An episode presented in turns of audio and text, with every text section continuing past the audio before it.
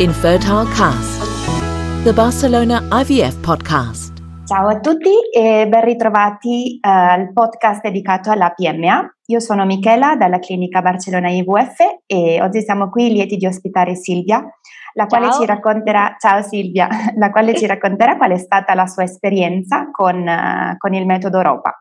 Quindi sì. innanzitutto Silvia, grazie per, per, aver accettato il nostro invito. Grazie a voi. allora, volevo fare un, una piccola introduzione per chi non sapesse eh, di cosa si tratta e quindi cosa sia il metodo Europa. Sì. Il metodo Europa è un, è un, trattamento di riproduzione assistita che si effettua tra una coppia di due donne. Una delle due apporterà i propri ovuli fungendo da donatrice e sarà quindi la, la madre genetica, mentre l'altra riceverà gli embrioni mediante il transfer e sarà quindi la, la madre gestante. E, è quindi un meraviglioso metodo che dà l'opportunità ad entrambe le donne di partecipare alla, alla gravidanza condividendola. E detto questo, eh, Silvia, passiamo alla, alla, tua storia che siamo tutti, tutti curiosi di sapere. allora, eh, vuoi raccontarci un po' eh, cosa è successo prima del, di iniziare il trattamento? Quindi cosa ti o vi, vi ha fatto arrivare a, a prendere la decisione di ricorrere a un trattamento di riproduzione assistita? Sì, allora, diciamo che io e mia moglie stiamo insieme da tanti anni, in realtà. Adesso sono eh, 17 anni e diciamo è già, era già da molto tempo che comunque desideravamo avere un figlio, questo desiderio diciamo di comunque maternità che ci è aumentato via via diciamo negli anni, mentre magari prima ne parlavamo un po' così, ci piacerebbe avere un bambino, penso un po' come capita a tante coppie, poi diciamo, crescendo e diventando sempre più adulti, per non dire invecchiando, ecco, diciamo, abbiamo iniziato a sentire sempre più forte questo desiderio e, e quindi abbiamo deciso, diciamo, di iniziare a, ad informarci eh, per capire appunto i vari, i vari, passi da fare per, per avere un bambino, ecco. Ok, ho capito. E come hai conosciuto Barcellona IVF? Come sei entrata in contatto con la clinica? Sì, allora in realtà, ehm, dunque noi avevamo un po' individuato la Spagna intanto come come paese dove dove andare, perché comunque dall'idea che ci eravamo fatti e che e probabilmente è proprio così, la Spagna è la nazione diciamo più all'avanguardia, secondo noi almeno sulla procreazione medicalmente assistita.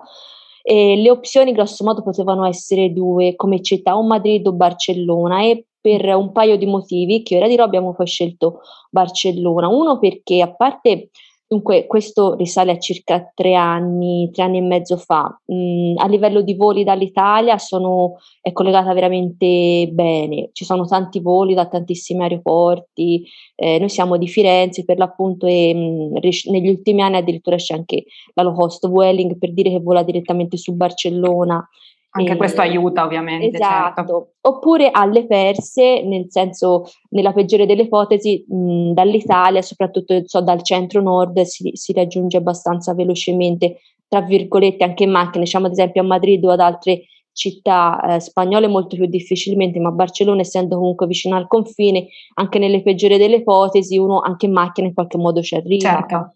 Ecco, e ehm, mh, poi in realtà noi, mh, scusa, la domanda era come siamo arrivati a voi. Sì, come hai conosciuto la clinica? Esatto. Te l'hanno consigliata esatto. o hai fatto tu una ricerca? Eh, diciamo, noi in realtà siamo state un po' le aprifista perché poi abbiamo mandato anche altre nostre amiche successivamente, ah. siamo state le prime in un certo senso, sì.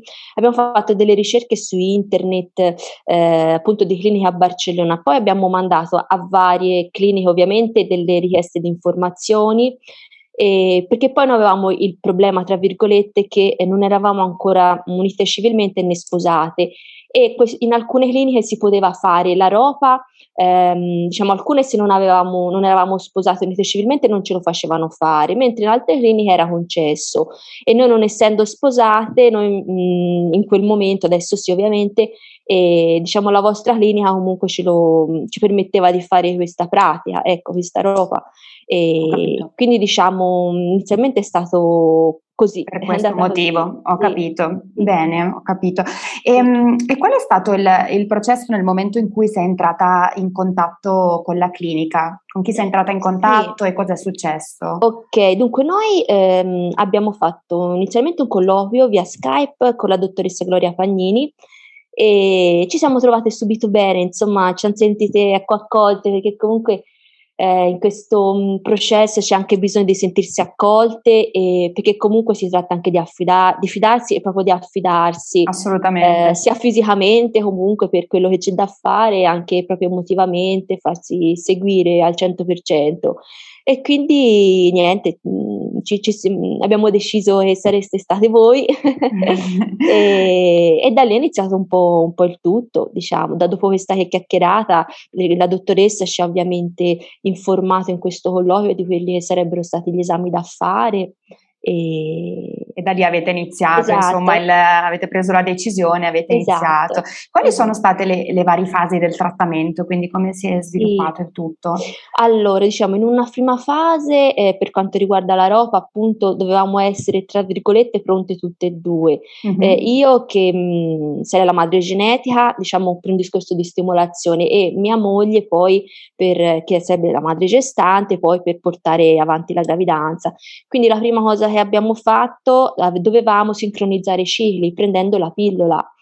E quindi mh, la prima fase è stata quella. Poi ehm, io eh, ho iniziato con la stimolazione ormonale, che sono queste punturine sulla pancia, e voglio tranquillizzare tutti perché io ho proprio la fobia degli aghi proprio in un modo pazzesco, ma ah. queste sono punturine veramente sì, sono gli aghi sono veramente piccolini e si possono fare tranquillamente da soli. Ora io avevo uh, appunto questa fobia grandissima, è venuta un infermiere a casa. Ah, addirittura, punto, okay. sì. Ma per, tutte le punture sono state fatte dall'infermiere o poi sì, hai preso sì. confidenza? No, assolutamente, no, no, no, perché ogni volta era sempre un po' emotivamente, eh, insomma, avendo fuori degli aghi, ogni volta avevo sempre... Certo. Però diciamo che assolutamente l'ago è veramente piccolino, quindi eh, appunto se uno non riesce a farsele da solo con, con la propria moglie, insomma, con un amico, non lo so, si, si, si può affidare a un infermiere. È doloroso, diciamo. No, assolutamente, è talmente piccolino. Io per dire sono anche molto magra, quindi ho anche veramente pochissima massa grassa, diciamo, che fa da cuscinetta, però assolutamente non sente niente. Bene, e poi bene. Quello che dico sempre è la motivazione, che è, cioè la motivazione è forte, quindi si fa tutto alla fine. Che ti sposta a qualsiasi sì, sì. anche se si ha la fobia degli aghi. Ma sì, assolutamente, sì, perché poi quello che viene, che viene dopo è è inspiegabile, quindi si fa. Certo. E invece mia moglie, lei doveva fare, doveva prendere progesterone e estrogeni per preparare l'endometrio, poi ad accogliere l'embrione una volta fatto appunto prelevo ovociti e, e transfer appunto. Ok, quindi avete dovuto prendere molti farmaci da quello che mi stai dicendo? Mm, ma no, relativamente no, nel senso che io ho dovuto pre- fare queste punture fino mm-hmm. poi a- al momento della funzione e mia moglie ha preso progesterone, se non ricordo male, questi progesterone estrogeni prima del transfer e okay. poi dopo per sostenere comunque la gravidanza, per aiutarla il più possibile, ha continuato con il progesterone per i primi tre mesi. Mm, ok, quindi... però niente di che insomma. No, no, certo. Sì. Eh, ok, um, per quanto riguarda il donante, come è stato scelto? Cosa, cosa sapete del, del, donante di sperma? Ma eh, in realtà noi sappiamo, allora, è stato scelto, non è stato scelto in realtà, eh, insomma, mh, mm, ha fatto, avete fatto tutta la clinica. Okay. Noi quello che abbiamo fatto ci avete chiesto i nostri tratti somatici, i nostri certo. colori, sì, per trovare un donatore insomma il più possibile simile a noi come colori, come, come caratteristiche, caratteristiche fisiche. Brava, esatto. Quindi soltanto questo. Sa- noi di- cosa sappiamo del donatore? Sappiamo l'altezza, il peso, eh, l'origine, mh, mm-hmm. esatto, e, mh, mm, e ah, il gruppo sanguigno, sì, che quello certo. Importante. Perché sì. fosse idoneo al vostro, certo. Esatto. E poi anonimo, perché comunque in Spagna obbligatoriamente il donatore è anonimo. Esatto. Sappiamo, insomma, questo. esatto, esatto, è anonimo. Sì. Eh, arriviamo al fatitico momento della, mm. della punzione per te sì. e del, sì, della punzione per te, esattamente. Quindi come hai vissuto questo, questo momento? allora, diciamo che ehm, era di mattina, ero molto molto agitata perché intanto era la prima volta che venivamo in clinica, quindi non sapevamo ah. in realtà eh, niente. Cosa trovare. Esatto, esatto.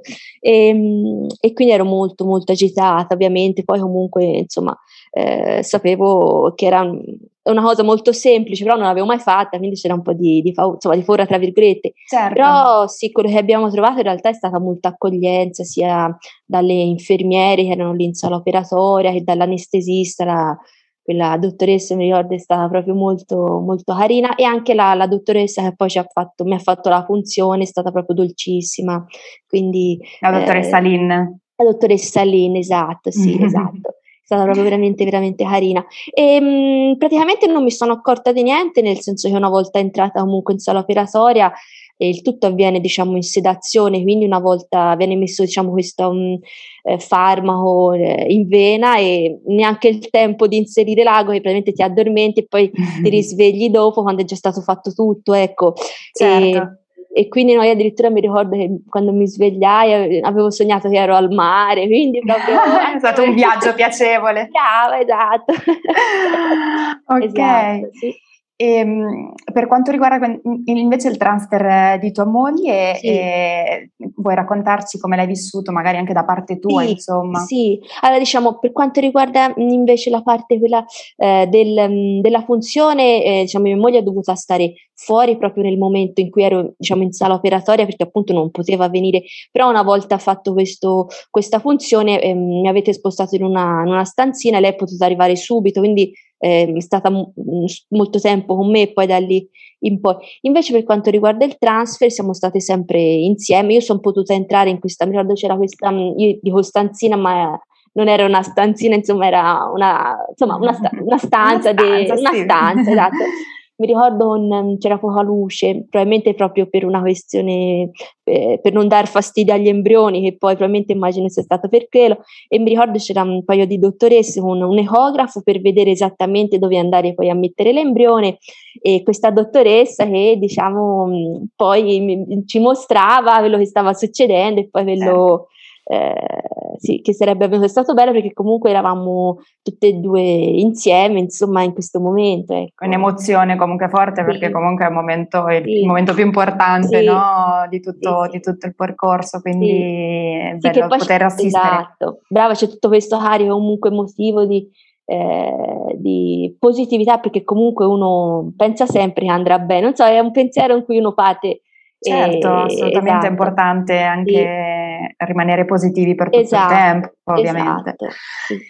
e, ehm, l'attesa tra questo momento del, del transfer fino al, al, test di gravidanza, quindi ci sì. puoi dare qualche consiglio a chi ci ascolta per viverlo nel migliore dei modi? Sì, esatto. Allora, noi in realtà mh, è, è successa una cosa un po' particolare nel senso che per l'appunto mh, diciamo ehm, avevamo entrambe la febbre alta eh, mm. però il fatto che ce l'avessi io era poco importante nel senso che non avevo da fare niente di che però mia moglie invece sì perché avendo fatto il transfer questo embrione diciamo doveva attecchire comunque in un certo senso certo. e ci avevano detto che mh, il fatto di avere la febbre poteva essere un problema comunque per l'embrione questa temperatura interna alta quindi noi eravamo convinte che non saremmo mai rimaste incinte, era quasi, avevamo proprio sconsolato, tanto non sarà mai andata bene. Invece mi ricordo la mattina che poi dovevamo fare questo test che era, l'abbiamo fatto a casa, il test eh, con le urine praticamente.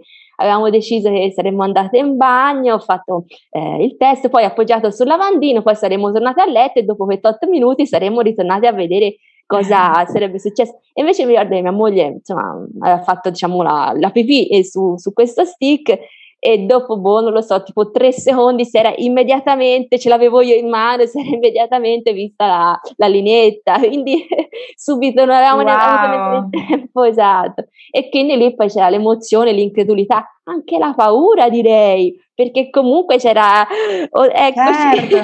una, una, wow. un nuovo percorso che si apriva comunque eh, cioè, credo che veramente ehm, cioè, per Emozione capire, fortissima. Sì, fortissima, è da vivere e basta, e con parole non si può pensare arrivare a tanto. Non si può spiegare, sì, no, no, ma si percepisce esatto. comunque l'emozione anche, sì, sì, dai, comunque l'entusiasmo anche nel raccontarlo e nel ah, riviverlo, sì, no?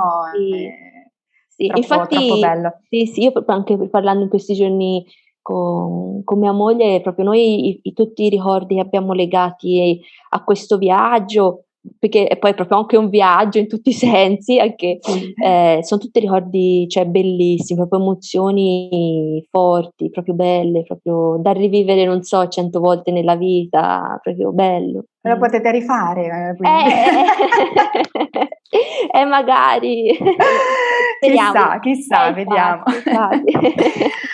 Um, Silvia, uh, sì. avete uh, deciso di parlare a vostro figlio del percorso che avete affrontato e quindi di aver fatto ricorso al, a ROPA? Sì, allora diciamo che il nostro bambino ha due anni e mezzo, quindi ovviamente eh, diciamo, mm, bisogna, abbiamo cercato di usare il, il, linguaggio adatto a quella che è la sua età, comunque mh, mm, per fargli capire le cosine. Quindi appunto poi via via che crescerà, mh, mm, cambier- magari saremo sempre più completi nella spiegazione, comunque anche perché insomma è, è sua, si tratta della sua vita, è la sua storia e quindi lui ha diritto di sapere tutto come, come, è stato desiderato, come è effettivamente insomma successo il tutto e perché comunque insomma è stato veramente voluto, voluto tanto e, e questo è alla base, alla base di tutto, veramente. Sì. Bene, quindi gliene parlerete. Assolutamente certo, sì, ha, ha, tutto il diritto, sì, con la massima certo. naturalezza perché è tutto naturale, è tutto normale, che parola brutta, normale, però è per rendere l'idea. No, certo, non c'è nessun tabù, è giusto esatto. che sappia che non ci sono tabù in questo Assolutamente senso. sì, perché è fondamentale eh, che percepisca la, la, naturalezza alla quale noi e mia moglie viviamo e che è, co- che è così, perché è tutto certo. naturale, certo, assolutamente. Certo, certo. Sì. Bene, bene bene. E, ehm, cosa consiglieresti quindi ad una coppia che, eh, che stanno per iniziare un trattamento e cosa ti senti di, di consigliargli? Eh, allora, di goderselo intanto perché è, è unico e viverselo appieno con le emozioni, anche con le ansie, perché comunque, vabbè, ci sono anche quelle, diciamo. certo, ovviamente. Eh, esatto, e poi di fare mh, a livello proprio pratico, di fare la vita più normale possibile, perché eh, se, se, deve andare bene, se deve funzionare, funzionerà. Quindi, che ne so, tipo dopo il transfer, eh, non si devono mettere imbalsamati a letto, fare chissà che, certo, magari evitare di fare degli sforzi, che so, andare in palestra, tirare su pesi, quello sì, però poi fare veramente tutte le cose normali perché eh, cioè, se, se, deve succedere succede e se non deve succedere insomma non succedere. Quindi eh, tranquille e farlo perché è proprio bello. Per restare positivi sempre. sì positivi sempre nonostante sempre. la febbre alta. Sì assolutamente. No no no, no certamente certamente. Sì sì sì quello okay. sempre Silvia, io ti ringrazio moltissimo per il tuo prezioso contributo e Niente. per aver condiviso la tua storia con il nostro pubblico. Spero che questo possa essere d'aiuto alle coppie che, che stanno pensando di intraprendere un percorso simile sì. e che possa anche farle non sentire sole. Ecco. Sì, sì, assolutamente. E l'ultima cosa che mi sentirei certo. di dire, eh, a prescindere appunto da quello che può essere il discorso di la, scel- la, scelta, tra virgolette, del tipo di PMA, quindi che sia ropa, inseminazione piuttosto che fivetto, quello che è, o donazione, quello che è, che se c'è un desiderio comunque forte alla base di fare questa cosa, di, di, non aspettare, di dire sì, ma poi lo farò, perché in realtà abbiamo un orologio biologico che c'è ed esiste e con, i, e, e con il quale non ci possiamo fare niente perché è una questione fisica ed è normale che sia così. Quindi di, di non aspettare chissà quanto, perché più avanti si va magari ci potrebbero essere ovvi- oggettivamente delle difficoltà e quindi poi uno magari si butta giù eh, mm. e quindi di farlo, di buttare, in realtà ti butti perché ti butti in qualcosa che non sai cos'è, perché non lo sai, ti lanci proprio, è come lanciarsi nel vuoto, però poi è un, è un gran bel vuoto, diciamo. si colma con amore, ma, diciamo. ma assolutamente, è proprio una cosa, è indescrivibile, proprio una cosa indescrivibile quando poi ce l'hai.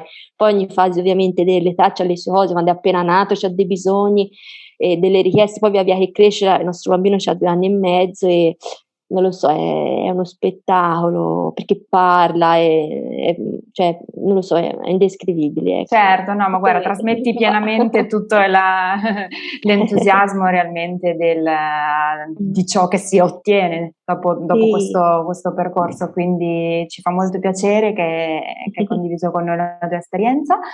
E, grazie a voi. Niente, ti ringrazio di nuovo allora e in bocca al lupo per tutto. Grazie, grazie. Ciao, grazie ciao, ciao, ciao, Silvia. ciao, ciao, ciao.